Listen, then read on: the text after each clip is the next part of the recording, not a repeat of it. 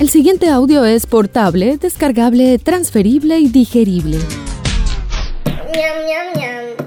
Se recomienda la presencia de adultos irresponsables.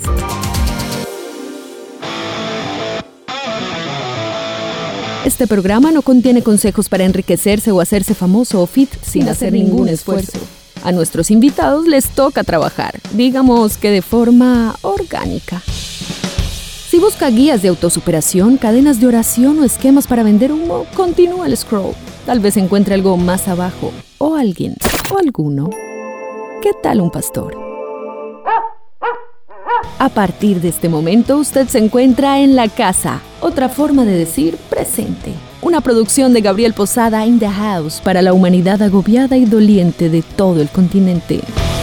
Dímelo, Gabo. Del siglo XVIII hasta hoy hemos estado en la edad contemporánea, así se llama. Pero yo creo que ya terminamos la edad contemporánea y realmente yo creo que estamos en la edad digital.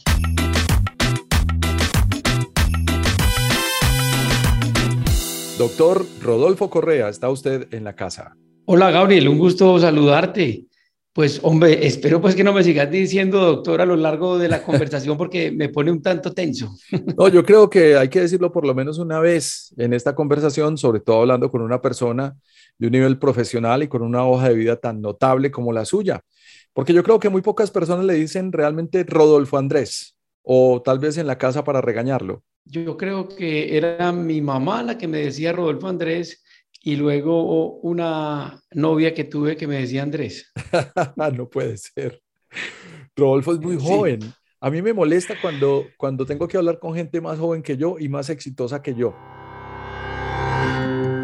Rodolfo nació en 1978, es abogado de la Universidad Autónoma Latinoamericana, un precedente que dice a los cuatro vientos, muy orgulloso y eso me, parece muy bien, y es máster de Derechos Fundamentales de la Universidad Carlos III, supongo yo, de España, y magíster en Derecho Administrativo de la Universidad del Rosario, además de docente universitario, socio y fundador de una firma legal y secretario de Productividad de Antioquia Agenda del Mar, 30 años de conexión con los océanos. Cuando compras o regalas una agenda, estás ayudando al trabajo de investigación y educación por el cuidado de los océanos.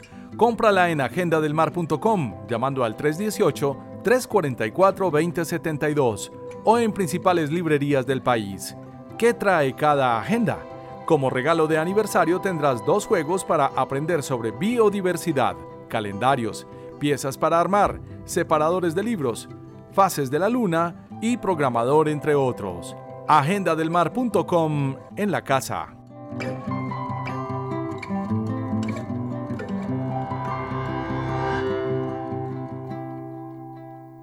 Mar la Mar con la Agenda del Mar 2022. Un regalo para apoyar la conservación de los océanos. Sorpréndete con su contenido y realiza una travesía por sus páginas llenas de inspiración. Y trae el juego Una travesía por los océanos. Cómprala ya en el 318-344-2072, en el 604-444-2024 y en agendadelmar.com. El mundo cambió y nació la tienda de libros.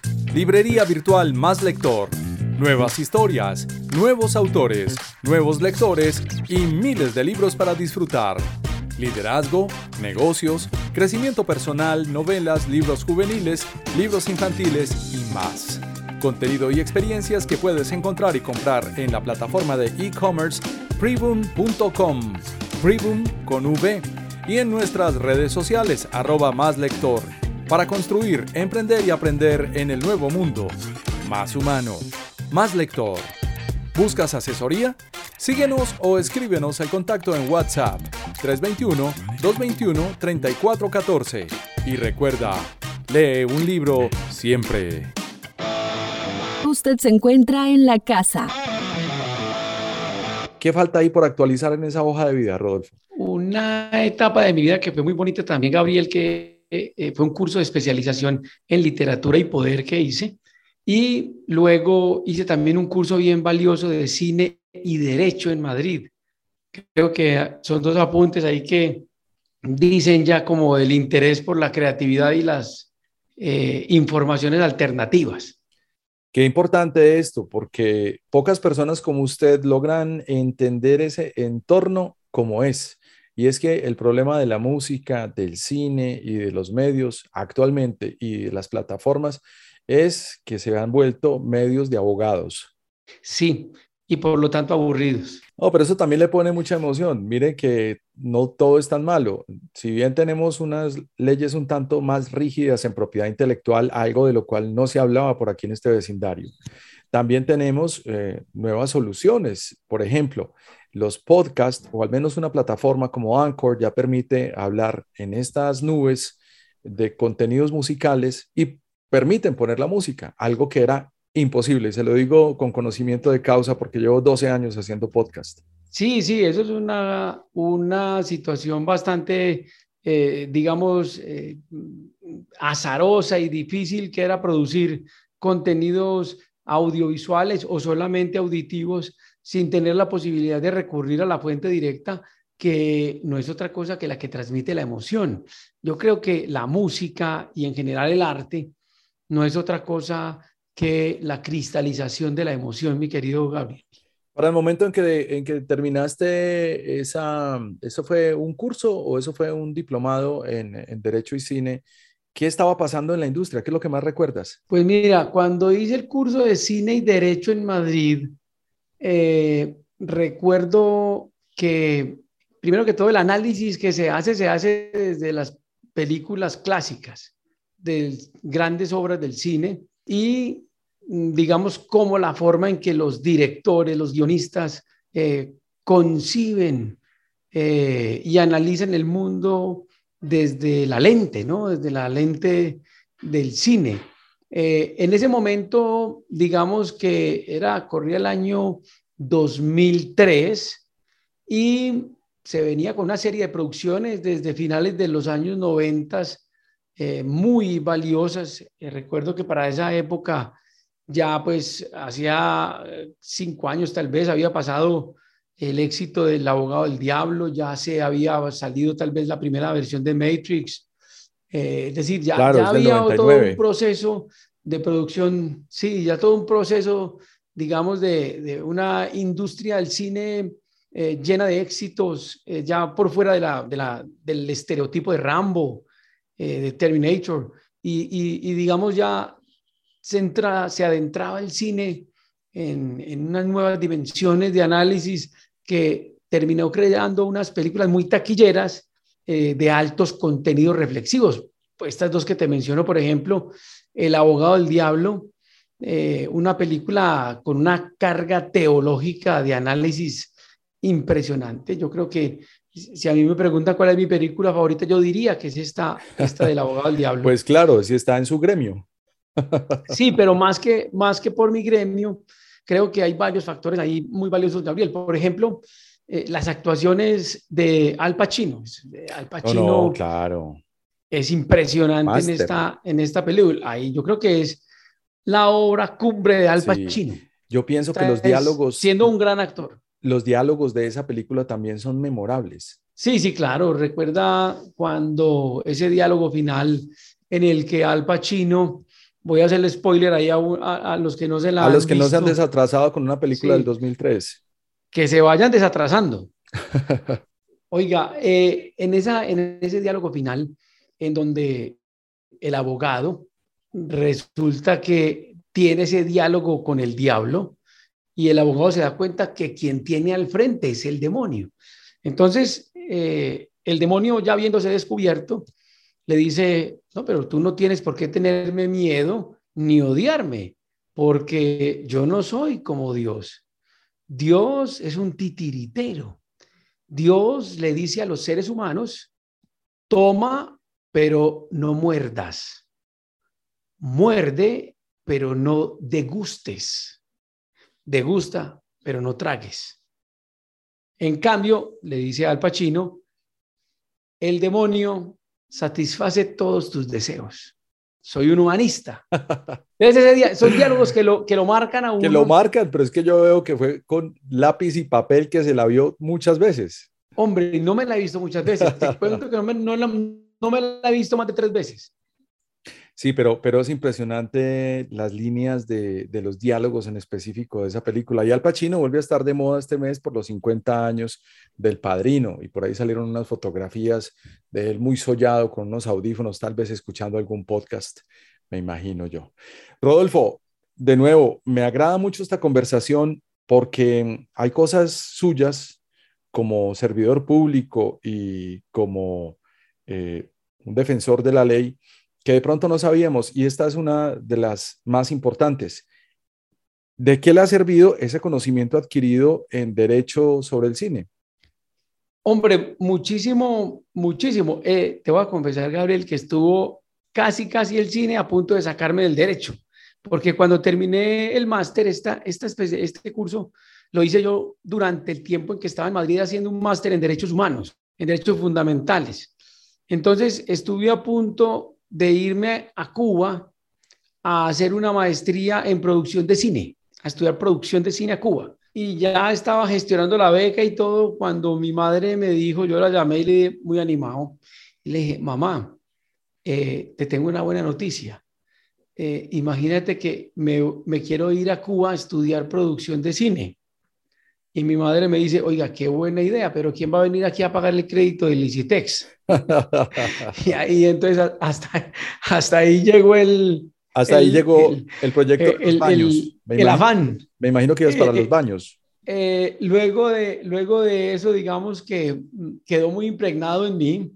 Ya luego acudí pues al estudio, eh, digamos, más, más autodidacta de, del cine eh, y el derecho y la literatura y el derecho, porque lo que te contaba que, que fue uno de los grandes elementos motivantes de mi vida fue que simultáneamente me gané una beca en Madrid para hacer una especialización en literatura y poder.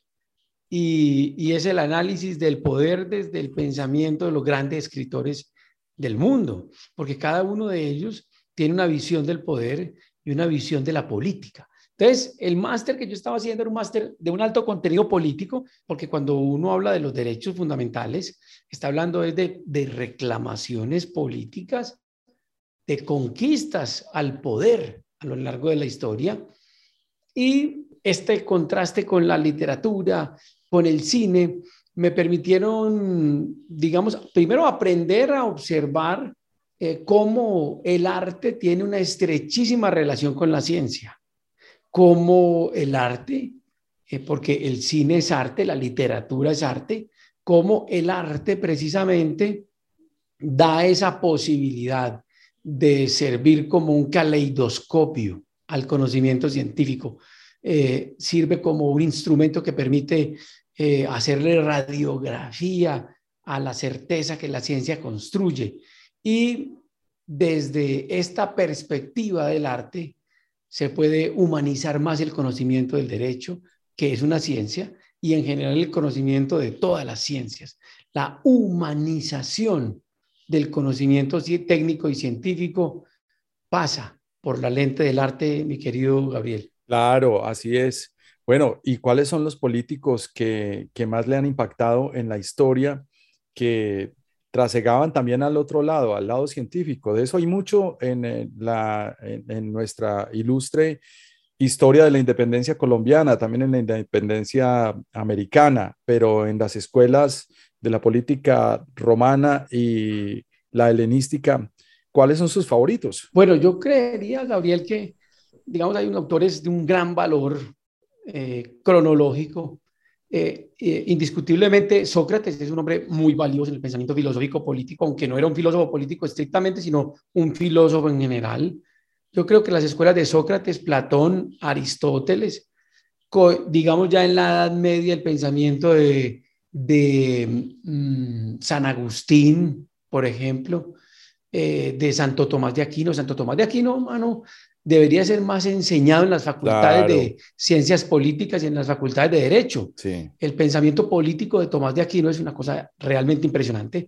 Ya en la edad moderna, pues por supuesto que autores como Hobbes, Maquiavelo, Jean Baudin, luego eh, en la edad eh, más cercano a lo contemporáneo aparece el pensamiento de John Locke, Rousseau, Kant, que también eh, tiene unas importantísimas aportaciones ahí. Y, por supuesto, eh, ya trasladándonos al plano hispanoamericano en la época de las revoluciones liberales, pues, hombre, el pensamiento de Simón Bolívar es un pensamiento muy valioso, el de Francisco de Paula Santander también, pero yo creería que para hablar del Estado y de la República en Colombia, eh, Gabriel, eh, el hombre clave es Rafael Núñez. Eh, a Rafael Núñez le agradecemos, le debemos agradecer y le debemos la estructuración de la República. Antes de Rafael Núñez, en Colombia había una guerra civil cada ocho días. Y Núñez le da a la República una base institucionalista con la adopción de la nueva constitución. Hombre, detalles tan pequeños, creería uno, como por ejemplo la adopción de un himno nacional de la talla del que tenemos, que para muchos es el segundo más hermoso del mundo, luego de la marsellesa, el himno de la República Francesa. Entonces, Núñez, con su pensamiento filosófico, político, toma lo mejor del conservadurismo y lo mejor del liberalismo para garantizar la existencia de un Estado organizado, unitario, centralista, porque en ese momento la dispersión que había en el poder político en Colombia hacía imposible cualquier vida organizada en lo público.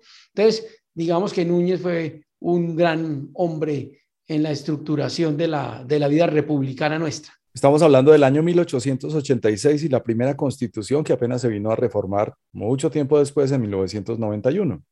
Sí, claro, pues imagínese, ese es un buen punto el que, el que tú haces, porque precisamente una constitución expedida en 1886, que duró, mira tú, 105 años, eh, digamos, eh, con reformas, pero con la integridad del global de su cuerpo, eso ya quiere decir que sus bases fueron muy bien sentadas, ¿no? De acuerdo. Estamos hablando como dos viejitos, estamos hablando como si fuéramos, ah, ¿cómo se llamaba este señor de Subiría? Abelardo, Abelardo Forero y Ramón de Subiría. efectivamente, mi querido Abelardo. Yo le apuesto a que usted se veía esos programas de esos viejitos que además eran tan tarde en los ochentas. Yo tenía 11 años cuando me ponían a ver a Abelardo Forero y a Ramón de Subiría. ¿Sabe que, cree que por qué cogí este tono? Sabe que a mí no me, a mí no me los ponían a ver, pero yo trataba de entenderlo porque me parecía fascinante esa conversación de viejos que dice uno cuando está pelado, pero que realmente es una conversación de ciudadanos. Y, y, recuerdo que para ese entonces me dieron una clase que jamás voy a olvidar, era el año 1983, que se llamaba Cátedra Bolivariana. Ah, sí, sí, sí, claro. Importantísimo. Claro, era el gobierno de, Belisario en el año 83, En el año 83 el presidente Belisario. era Belisario Betancur, efectivamente, sí. Claro, y, era, un, era un mandato, había que dar cátedra bolivariana en todas las escuelas y todos los colegios del país. Y ahí aprendimos bastante. Bueno, pero salgamos, salgámonos un tanto de la historia y volvamos a este mundo del entretenimiento. En este momento, digamos que están litigando una cantidad de leyes en Colombia eh, tratando de favorecer el cine colombiano. Hay una ley del cine, pero llegaron nuevas plataformas que en algunos casos sacan del juego a los locales y se convierten en unas franquicias transnacionales tan grandes y tan potentes como lo son Amazon o Netflix o la misma compañía HBO. ¿Cómo ves este panorama contemporáneo del cine desde el derecho? Hombre, yo creo que definitivamente, Gabriel, el mundo, hermano, está entrando en una nueva era. Usted me quiere sacar a mí del, campo de la historia, pero yo me resisto.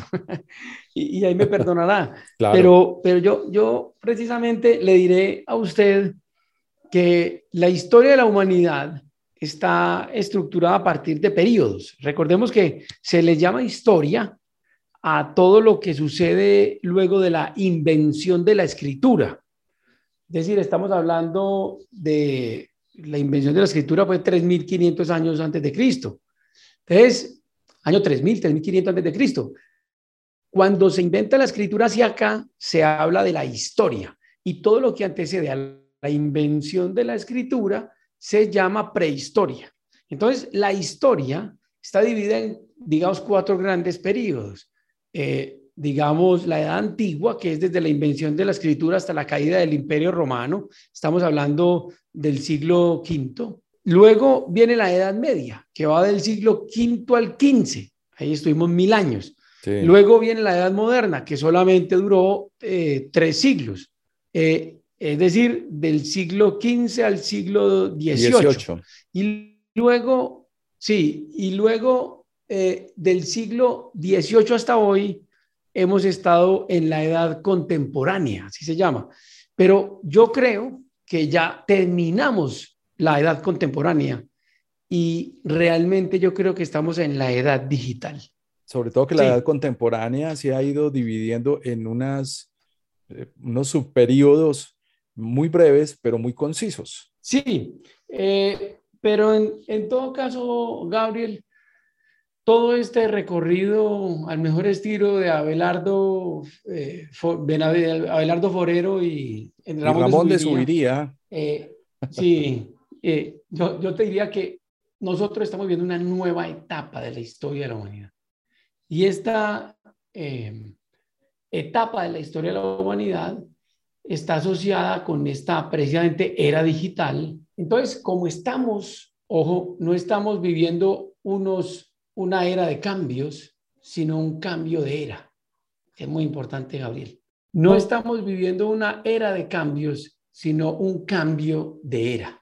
Así habla mi amigo Néstor Armando Alzate y lo dice muy frecuentemente. Es cuando hablamos de un cambio de era, estamos diciendo que precisamente estamos viviendo eh, un momento en el que todo cambia. Entonces, eh, decir que todo cambia eh, significa que hoy el cambio se vive alrededor de las manifestaciones culturales humanas en torno a ese elemento que está marcando el cambio de era, que es lo digital.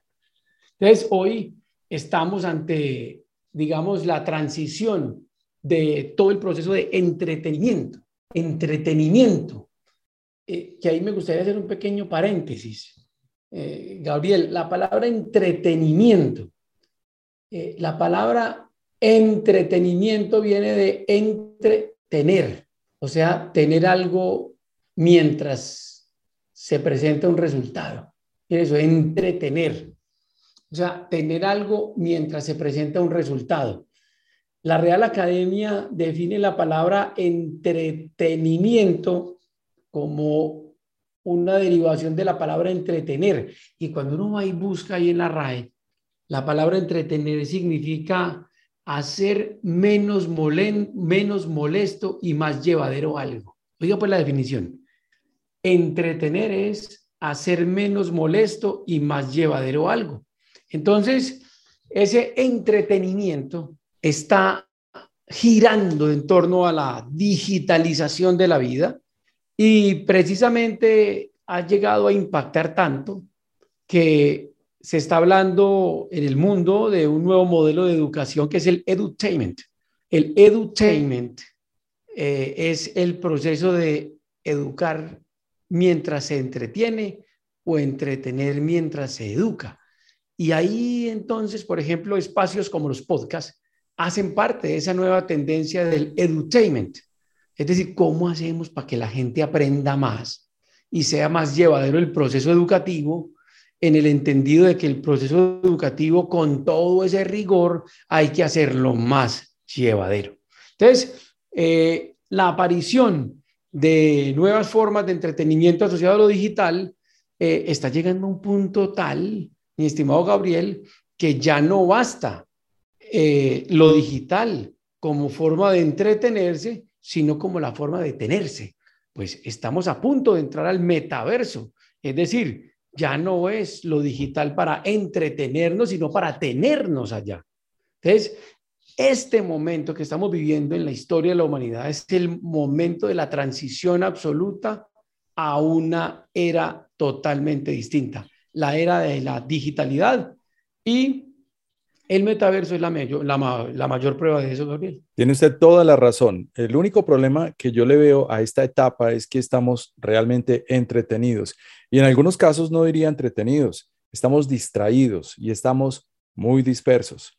Pero imagínense que la, la industria de la que yo vengo, hablábamos de advertainment, es decir, la combinación de publicidad con entretenimiento hace unos 15 años y hoy en día es una realidad. Yo creo que el edutainment, Edutainment. es educación con entretenimiento y creo que casi todo va a ir hasta allá. De hecho, el entretenimiento es tan serio que es una industria. Sí, claro, es la mayor industria porque es que eh, dentro de los grandes deseos de la humanidad está el eh, placer de la variedad.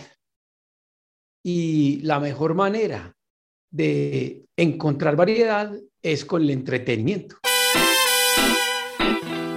Hablemos ahora de otro aspecto importante de su vida, su vida pública.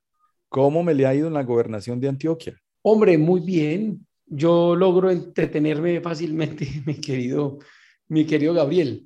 Eh, me entretengo fácil y siempre procuro hacerlo todo más llevadero porque en mi vida he aprendido a imprimirle pasión a todo lo que hago. Entonces, yo, hermano, jamás en mi vida había eh, sembrado una papa, ni, ni una racacha, ni, ni un repollo.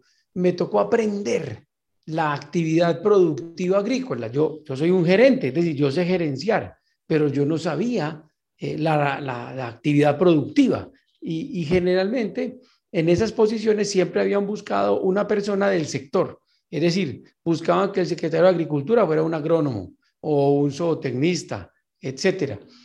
Pero el gobernador quiso experimentar aquí eh, para lograr transformaciones disruptivas del sector, metiendo a alguien que no fuera de ese sector, y por eso fue que tomó la decisión de ofrecerme que lo acompañara el gobierno en este, en este rol, y digamos, tuve la capacidad de adaptarme con mucha facilidad y de poder poner la ciencia, la tecnología y la innovación, que son una de mis grandes pasiones, eh, en línea con la agricultura y ahí fue donde pues conocí todo esto de la agricultura 4.0 que no es otra cosa que la modernización de la agricultura y el uso de las herramientas tecnológicas puestas al servicio del aumento de la productividad, de la competitividad, de la medición de los resultados, de llevar tecnología al campo para producir más y mejor, para abrir mercados. Y entonces estoy en eso y estoy apasionado, fascinado, muy entretenido y muy feliz, Gabriel. Y también nos tiene muy entretenidos y muy felices porque vemos que casi que un video diario.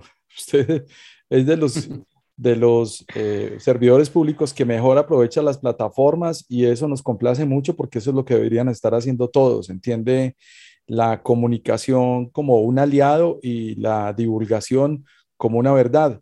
Y me llama mucho la atención que una de sus principales propuestas siempre había sido la, la, vocación productiva de cada subregión, el desarrollo de la vocación productiva, pero me sorprende mucho eh, que cuente la verdad de que no sabía sembrar un repollo. Entonces, ¿cómo encuentra usted ese enfoque? Bueno, eh, eh, empiezo por lo que me comentabas ahorita de, de, la producción audiovisual para comunicar y para que la gente se aproxime más a este sector. Yo creo que nosotros deberíamos inventar un nuevo concepto que sería el de governtainment el de, el de gobernar, go, hacer más llevadero el gobierno. Claro. Sí, pero ya estamos hablando de gobiernos, estamos hablando ya de gobiernos en línea y gobiernos 4.0, no está muy lejos de esa realidad. Claro, entonces, digamos que esto es una nueva forma que sería el government, es gobernar entreteniendo, que la gente vea que eh, es más llevadero y más, más digamos, eh, menos, menos molesto, porque los go gobernar para la gente es muy molesto. A la gente no le gusta que lo gobiernen Gabriel. Entonces, es mostrarle de forma más llevadera la acción de los gobiernos. Mm, sí, y precisamente para eso es que estamos utilizando las plataformas eh, tecnológicas, digitales, los medios de comunicación para mostrarle a la gente lo importante que es eso que tú mencionas ahorita y es identificar digamos, la capacidad productiva de cada subregión y potenciarla a través del uso de la tecnología. Entonces, cuando uno se da cuenta eh, como sujeto ajeno al sector, cuáles son las debilidades y no tiene intereses personales, ni sectoriales, ni comerciales en esa actividad, le resulta mucho más fácil decidir. Eso sí, siempre escuchando a la gente y siempre construyendo con la gente, porque uno no puede aquí tener complejo de Adán. Recuerda, Gabriel, que el complejo de Adán es el que cree, el que, el que cree que todo nació y terminará con él.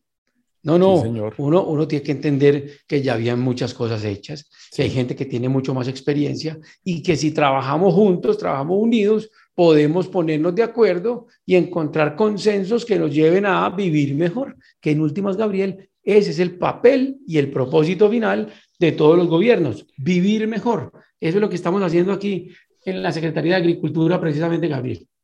Eso me alegra mucho, sabiendo también que hizo su carrera para ser candidato a la gobernación del departamento. ¿Y cómo fue ese llamado? Pues porque técnicamente usted perdió su candidatura y, ganó el actual gobernador. Sí, eh, ahí sí diría como Maturana.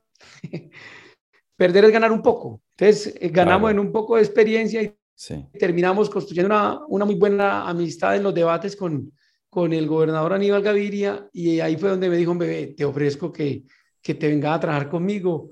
Me gustó lo que, lo que vi en los debates y creo que juntos podemos aportarle mucho al departamento. Y como el deseo es servir Gabriel, entonces yo le dije, listo, vamos para adelante a ver cómo ayudamos y vea, aquí vamos en esto tan, Qué bueno. tan interesante. Es que además los dos se me parecen, se me parecen bastante. La diferencia es que usted es muy joven y me imagino que en algún momento también va a volver a ser candidato a la gobernación. Hombre, eh, yo creo que eso tendrá que ser examinado en su momento con las condiciones. Eh, uno observa, Gabriel, que no es sencillo este tema de las candidaturas porque pues se requieren muchos recursos económicos, políticos, y entonces yo creo que hay que esperar a ver qué dice la ciudadanía y, y, si la labor que estamos haciendo tiene buena aceptación, de pronto termina uno animándose, pero por ahora muy concentrados en lo que estamos haciendo y disfrutando y entreteniéndonos, hombre, mi querido Gabriel. Qué bueno. Hablo en nombre de todos los que entramos al centro de Medellín y veíamos una valla al lado este que anunciaba un libro sobre gobernabilidad de Rodolfo antes de lanzarse como candidato a la gobernación. ¿Cómo le fue con su libro? Oiga, muy bien, vendimos todas las copias. Se llamaba Ser Grande es una decisión. Todas las copias vendidas, ya estamos en la segunda reimpresión. Es un libro bien interesante en donde desde mi óptica personal y desde la historia de mi vida, mezclo esta historia con eh, el análisis de los temas como el emprendimiento y la innovación y cómo en el proceso educativo del siglo XXI el emprendimiento debería ser una función esencial de ese eh, procedimiento o de ese proceso educativo, Gabriel. Bien interesante porque creo que definitivamente las universidades tienen que formar emprendedores, gente con la capacidad de construir su propio proyecto de vida y para eso se necesita digamos que la universidad tenga la vocación para ello. Pues ha sido un completo placer esta conversación con Rodolfo Correa. Otro aspecto por el cual no le preguntan mucho, siempre es política, siempre es derecho, siempre son temas un tanto eh, de alto calibre político, pero en esta ocasión sí nos dimos la licencia para hablar un poco de entretenimiento, aún con su visión del derecho. Es un eh, servidor público bastante joven, nacido en 1978, Rodolfo Andrés Correa es eh, abogado de la Universidad Autónoma Latinoamericana, en donde además esta semana está lanzando su podcast. Cuéntenos sobre su propuesta y cómo va a ser esta, este lanzamiento que estamos hablando previamente, grabando este programa antes de ese lanzamiento.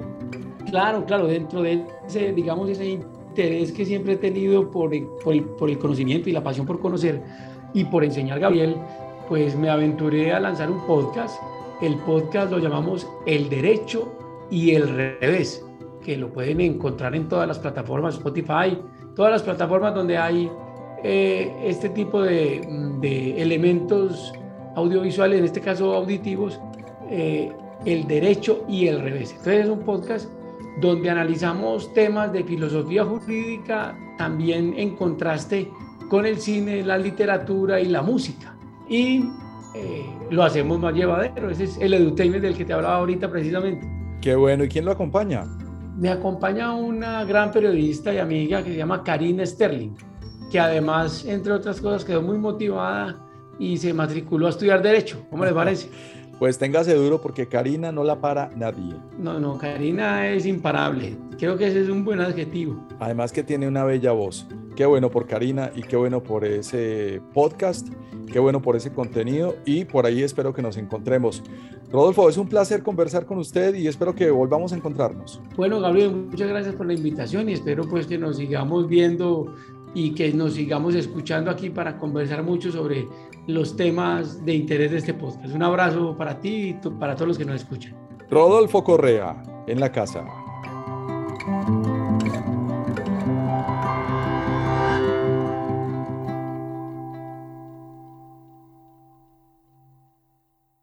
Sabemos que hay una explosión sonora en la nube. Ahora todos tienen un podcast.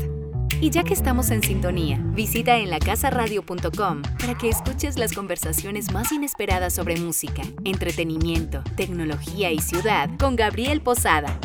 Me gusta mucho la música en general y he aprendido como a valorar muchos géneros musicales, pero obviamente el rock y el metal pues es... Y eran unos artefactos parlantes de dos metros de alto por dos metros de ancho, algunos venían acompañados de dos, algunos eran dos. Que la verdad tengo una personalidad de aventurero, de de buena vida, de irresponsable. Por mi familia, es decir, no puedo seguir solamente pensando en el sueño de que yo quiero ser un cantante y llevar la música por el mundo. En lacasaradio.com, un podcast con experiencia radial, disponible en tu plataforma favorita, portable, descargable, transferible y digerible.